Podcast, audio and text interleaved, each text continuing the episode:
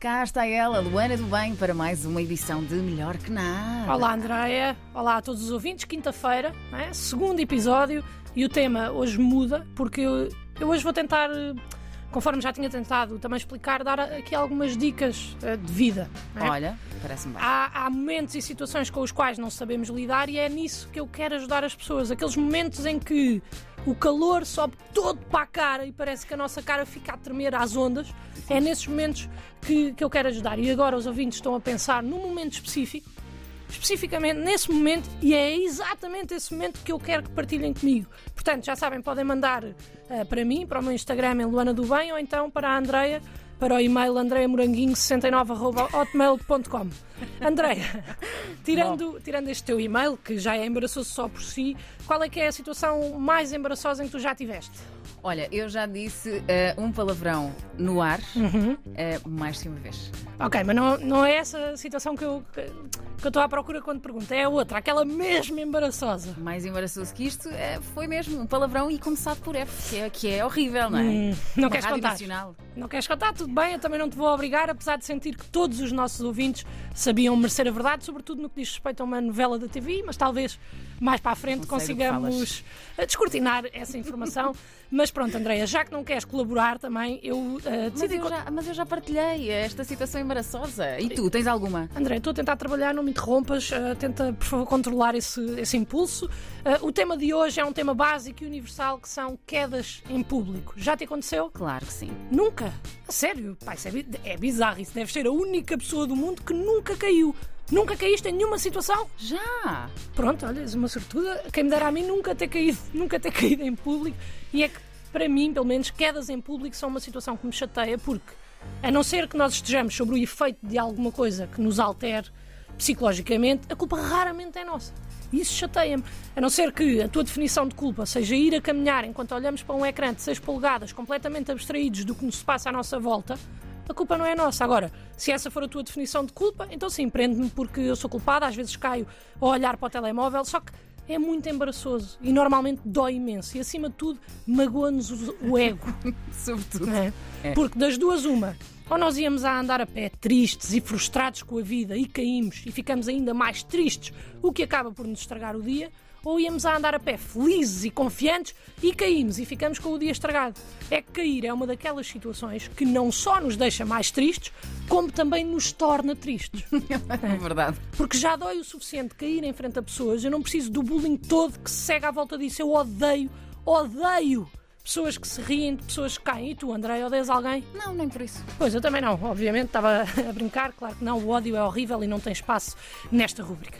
Ah, mas o meu objetivo aqui hoje é ensinar-vos a reagir a estas situações e para isso deixo três soluções e eu espero que no fim tu, Andreia, e também os nossos ouvintes me digam qual é que é a vossa preferida para efeitos de algoritmo. Claro. Pode ser? Conto, conto, conto- podes contar comigo. Excelente. Primeira situação: vão a andar e caem. Qual é a solução para isto? Ficam no chão e não se levantam por nada deste mundo. Nada! Ninguém se vai rir se achar que vocês estão mortos, não é? E deixam-se estar. Até que alguém vos vá acudir. Seja 3 minutos ou 3 horas, ficam ali firmes e eventualmente alguém há de ajudar. Uma sugestão: não caiam em zonas isoladas, não é? porque vão estar mais tempo no chão. Ou se caírem em zonas isoladas, se for esse o vosso gosto, levem um livrinho. não é? Um dos pontos positivos desta hipótese é que iniciam imediatamente um treino para se tornarem homens-estátua. E quem sabe, isto resulte numa mudança de carreira e que daqui a 3 anos vocês estão no Comício Anual de Homens-Estátua de Portugal a contar histórias a dizer que há males que vêm por bem. Pois pode ser. Esta é uma das opções que eu deixo. Solução 2. Caem e depois levantam-se muito rápido e mandam um chapadão à pessoa que estiver mais perto de vocês, que é para desviar atenções. Eu sinto que essa pode correr mal, eh, Luana. Pronto, olha, mas ainda bem que, que falas em correr, porque acaba por ser aquilo exatamente que precisam de fazer a seguir. Porque, como não vão ter critério em quem vão mandar um estalo, tanto pode calhar uma pessoa mais forte do que vocês, como uma criança ou um velhote. E em qualquer um destes casos, vocês não ficam bem na fotografia. A não ser que seja na fotografia da maratona que poderão correr depois disto, porque já ficam treinados. Mas eh, se te magoares a sério, Luana, não vais conseguir correr. Por exemplo, eh, partires uma perna. Pá, André, não sejas tão pessimista. É, isto às vezes também quebra aqui um bocado o ritmo, não é? Estás a ser desculpa. pessimista e este pessimismo não ajuda a resolver as situações. Mas ainda assim não respondeste. A quê? A isto que eu acabei de dizer, o que é que fazias se te magoasses a sério? Bem, já estamos a ficar sem tempo, tenho apenas mais uma hipótese, uma solução. Esta é um pouco mais específica. Sabem quando. Sabes, André, quando vamos a andar, escorregamos e parece que de repente rasgamos uma Ah, virilha e sim, ficamos sim. sem pele naquele pedaço de corpo que une a perna ao resto. Sim, sei. Que a perna afinal não te pertence e quando dás por ti estás a fazer a espargata ao som de uma música de uma aluma.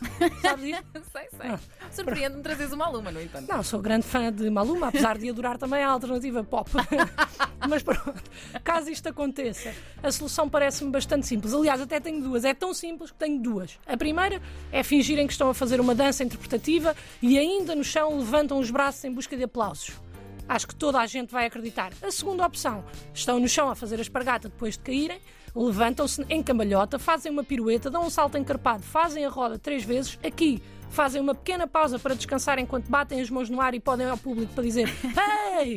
Hey! Hey! E quando tiverem captada a atenção de todas as pessoas, dão três mortais atrás, terminando em avião, fazendo uma pequena vénia ao público e pedindo aplausos pelo sarau de ginástica que acabaram de proporcionar. É? Se no que meio é disto tudo simples. conseguirem arranjar um mini trampolim era perfeito. Pronto, não sei se conseguirão, mas Podem porque não ter- tentar. Talvez haja alguma solução de bolso, por exemplo. Exatamente, nunca se sabe. Nunca se sabe. Pronto, olha, e é isto a partir de hoje. Só não transformam cair em público numa situação positiva se não quiserem. É. Isto hoje até, até, até mudanças de carreira levam daqui, formas de começar novas carreiras, de mudarem desse trabalho aborrecido que vocês não gostam. Portanto, até podemos que considerar que isto foi, sei lá, uma sessão de testes psicotécnicos. Não é? Olha, Mas olha, pronto, é melhor que nada. melhor que nada.